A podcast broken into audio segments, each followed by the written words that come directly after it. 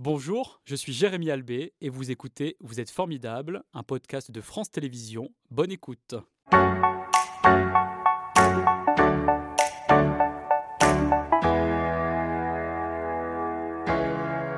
Bonjour Alexandra, c'est un plaisir de vous accueillir euh, ce matin dans Vous êtes formidable. Je rappelle que vous êtes donc la directrice de l'engagement de ce projet euh, incroyable qu'on va euh, développer tout au long de cette matinée. Mais avant cela, quelle est votre histoire avec le rail?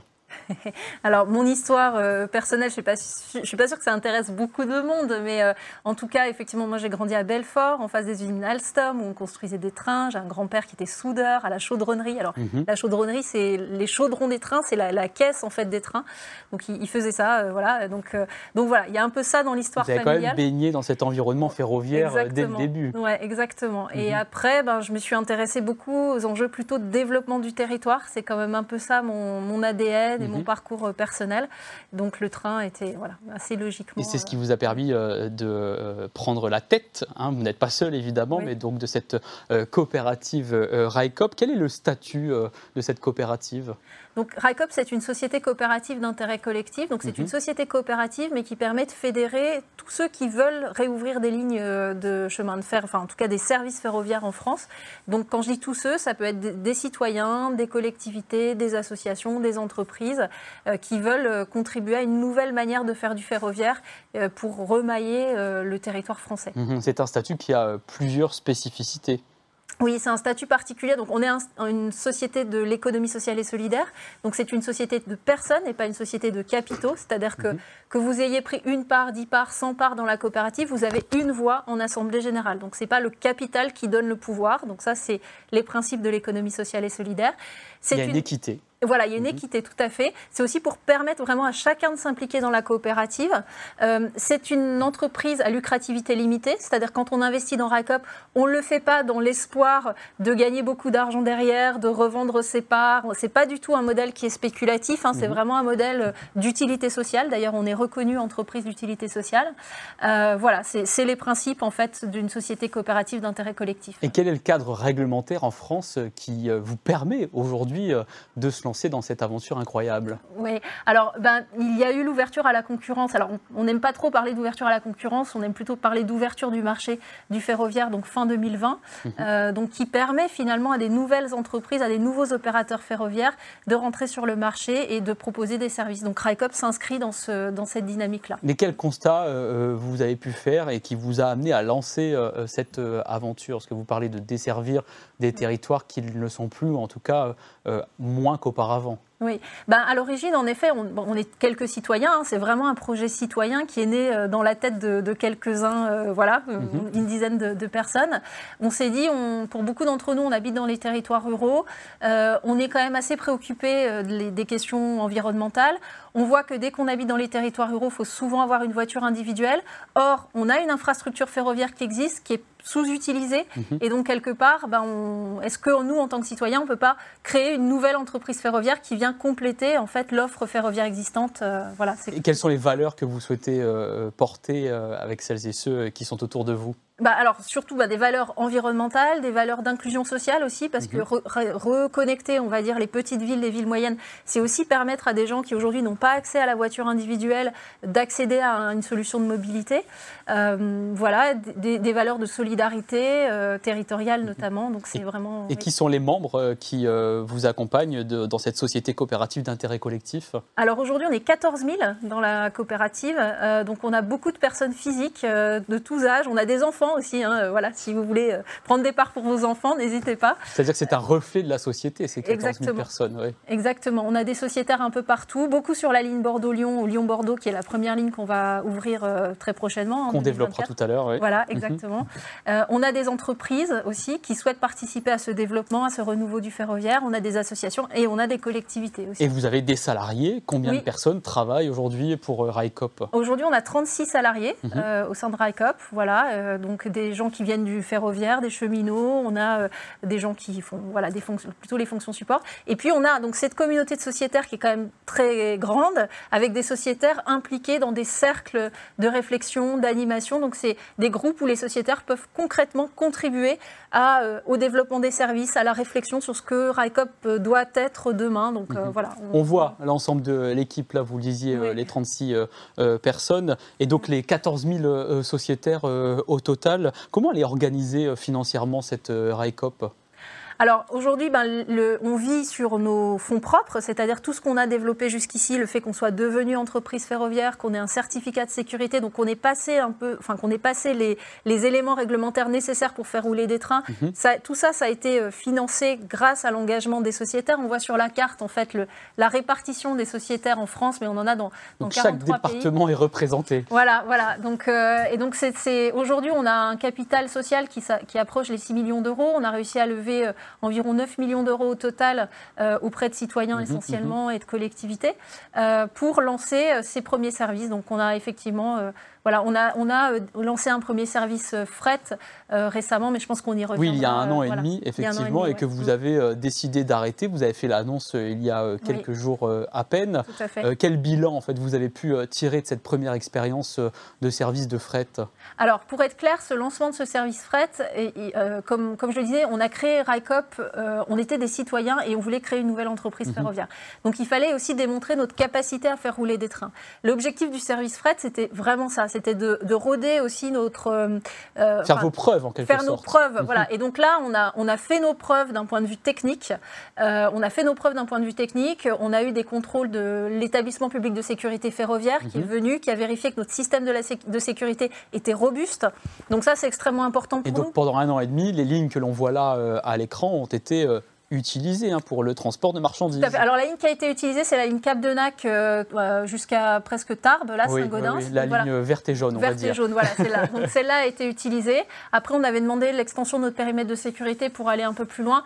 Mais c'est vrai que euh, dans notre perspective de lancer le service voyageur l'année prochaine, à un moment, on s'est dit, bon, à 36, c'est un peu compliqué, euh, à 36 salariés, de tout faire. Euh, donc, on a démontré notre capacité technique à faire ces trains. Vous avez été pris euh, au sérieux tout de suite par les collectivités? Non. non.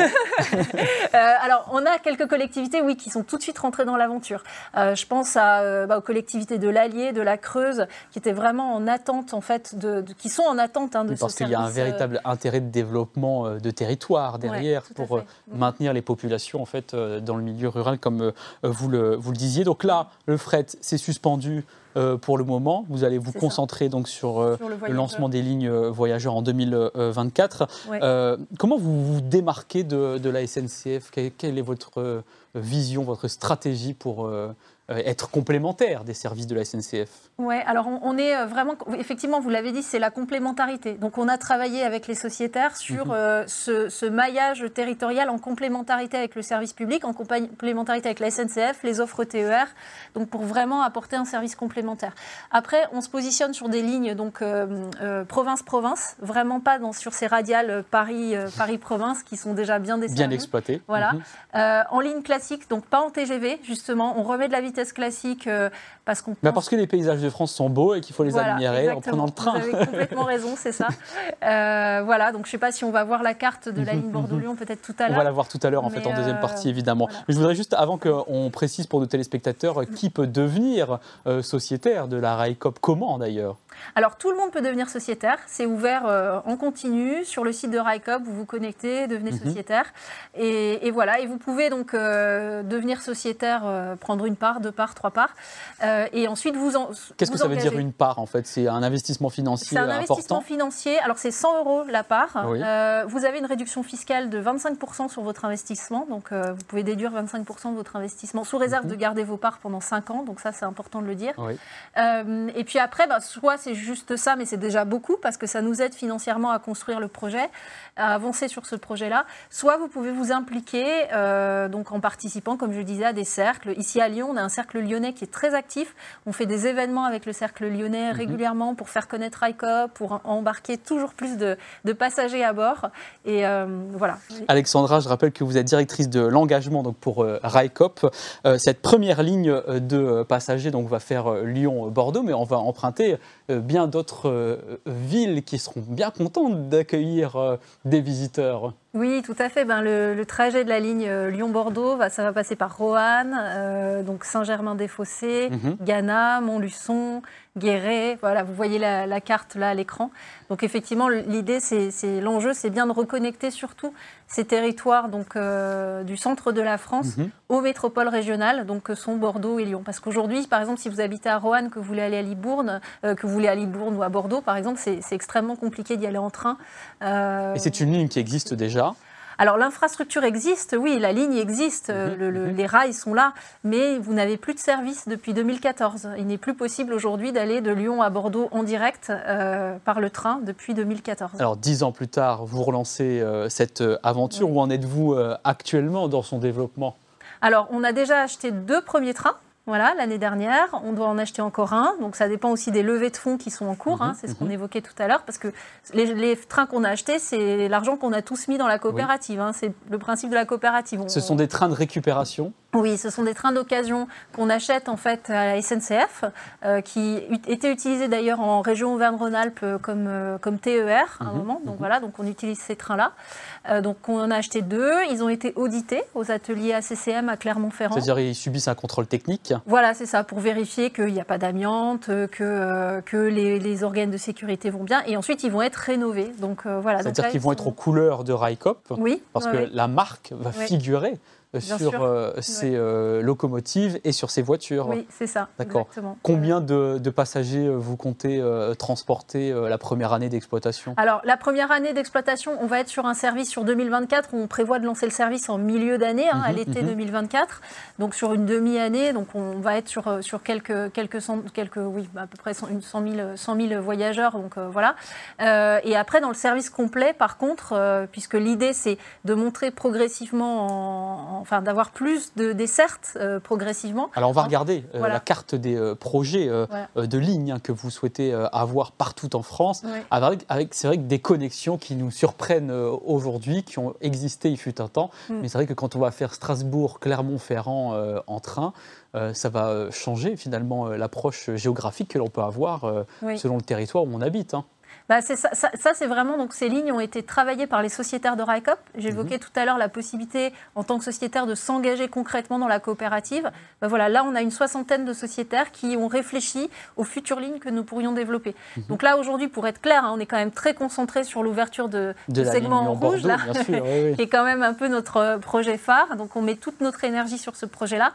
Mais effectivement, à terme, on pourra être amené à développer ces, ces autres lignes. L'autorité qui autorise l'exploitation de ces lignes nous a donné son accord l'année dernière. Donc, on a l'accord pour les exploiter. Maintenant, il faut, déjà, il faut qu'on ait les moyens, les ressources humaines. Il faut d'abord la première expérience de Lyon-Bordeaux pour ensuite euh, aller euh, plus loin. Est-ce qu'il y a des travaux que vous devez euh, aussi mettre en place sur ces lignes, c'est-à-dire des travaux in situ sur les rails, ou vous ne vous occupez pas de cette partie-là? Non, on ne s'occupe pas des rails. C'est SNCF Réseau qui gère le réseau, qui s'occupe de l'infrastructure. Mhm. C'est-à-dire que bientôt, on va pouvoir croiser sur ces lignes à la fois des trains de la SNCF et des trains de, de oui, oui. Euh, bah déjà, sur la ligne Bordeaux-Lyon, Lyon-Bordeaux, euh, vous avez des TER qui circulent sur euh, quelques portions de la ligne. Par exemple, vous avez des TER qui vont de Bordeaux à Limoges, par exemple. voilà, vous avez des TER qui vont de Lyon à Roanne. Mais effectivement, vous n'avez plus de service de bout en bout. Donc oui, oui, on va avoir des trains TER des régions, SNCF ou d'autres, et des trains RICOP qui vont circuler sur, sur ces lignes. Et là, les collectivités vous soutiennent aussi sur cette première ligne? Oui, alors on a, on a l'engagement de collectivités. Alors sur la région Auvergne-Rhône-Alpes, on a toutes les collectivités qui vont être desservies, qui sont sociétaires de RICOP. Donc euh, Lyon Métropole est devenue sociétaire de RICOP, la ville de Lyon, et on les en remercie. C'est un, soutien important. Donc preuve que euh, les pouvoirs publics euh, y trouvent réellement un intérêt pour les usagers. Tout à fait, tout à fait. Voilà. Mhm. Et donc aujourd'hui, on a, on a ce soutien des collectivités. On espère un soutien de la région Auvergne-Rhône-Alpes. Ce serait, ce serait bienvenu. Très bien. Le message est lancé. Plusieurs cercles de réflexion, vous le disiez succinctement tout à l'heure, ont été lancés. Quelles sont les thématiques qu'abordent ces cercles de réflexion qui sont constitués de sociétaires. Hein. Tout à fait, oui. ben, vous avez par exemple le cercle développement du réseau qui a travaillé sur ces lignes qu'on a notifiées. Mhm. Vous avez un cercle, des cercles territoriaux donc qui font vivre le projet RICOP dans les territoires. Donc vous en avez un à Lyon, vous en avez un à Clermont-Ferrand par mhm. exemple. Mhm. Voilà, vous avez donc des cercles territoriaux. Vous avez un cercle train et vélo qui réfléchit à la place du vélo justement dans les trains, comment on peut bien aménager nos rames pour euh, qu'il y ait des places euh, suffisantes pour les vélos. Pour qu'il y ait une continuité de, déplacement. C'est vrai que parfois on va arriver à vélo euh, à la gare et on ne peut pas mettre son vélo dans le train. C'est ça. ça c'est pour éviter ce genre de désagrément. Exactement. voilà. Donc on a, on a un cercle qui réfléchit sur ces sujets-là, des cercles qui réfléchissent sur la question du, de, de, la vie en train en fait. Voilà. Qu'est-ce qu'on peut créer autour de, de, de l'imaginaire du train et du train RICOP Qu'est-ce qu'on va vivre comme expérience au sein du train RICOP euh, Parce qu'il faut que ce soit une expérience, effectivement. Dans d'autres pays européens, quand on traverse euh, euh, les différentes villes, on vit quelque chose parce qu'effectivement, on n'est pas dans un TGV et donc on apprécie, on admire les choses différemment. Oui, et puis alors aujourd'hui c'est aussi RICOP, c'est une toute petite entreprise faite de citoyens qui mhm. mettons en commun, on met en commun nos moyens pour développer des trains. Donc forcément, on est aussi dans un mode de service beaucoup plus simple, si je puis dire, avec des réflexions enfin, ça, on réinvente un peu l'eau chaude, si je puis dire, mais mhm, mhm. c'est simplement pouvoir monter à bord du train simplement, sans forcément euh, prendre son billet sur une appli avant et tout ça, parce que ça, on se rend tous compte que ça peut euh, exclure des gens euh, du train. Parce que tout le monde n'a pas de smartphone et qu'il est difficile aujourd'hui sans smartphone de pouvoir réserver un billet de train. Exactement. notamment. Est-ce que le modèle de euh, existe ailleurs dans le monde ou en Europe? Alors, pas à notre connaissance, pas sous cette forme de société coopérative qui fédère à la fois des citoyens, des collectivités, des entreprises, des associations. Mhm. Vous avez une coopérative en, Suède, mais qui fédère les salariés uniquement. RICOP aussi, on a les salariés hein, qui Mhm, sociétaires mhm. de RICOP, qui peuvent l'être en tout cas. Euh, et puis il y a une société néerlandaise qui est en train de développer des trains de nuit, qui s'est montée sous forme de coopérative.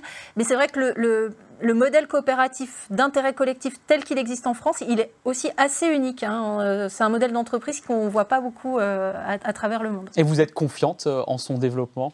Oui, oui, bah, enfin, on voit. Enfin, je pense que cette ligne, elle est quand même attendue. Euh, il y a mhm. une attente sociale très forte.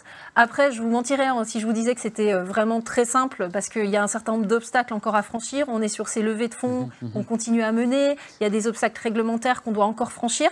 Mais, euh, mais, oui, on y croit parce que, parce que cette attente sociale. Parce qu'il y a de l'enthousiasme aussi, de l'énergie et une envie commune, comme on l'a bien vu. Merci beaucoup. C'était Vous êtes formidable, un podcast de France Télévisions. S'il vous a plu, n'hésitez pas à vous abonner. Vous pouvez également retrouver les replays de l'émission en vidéo sur France.tv.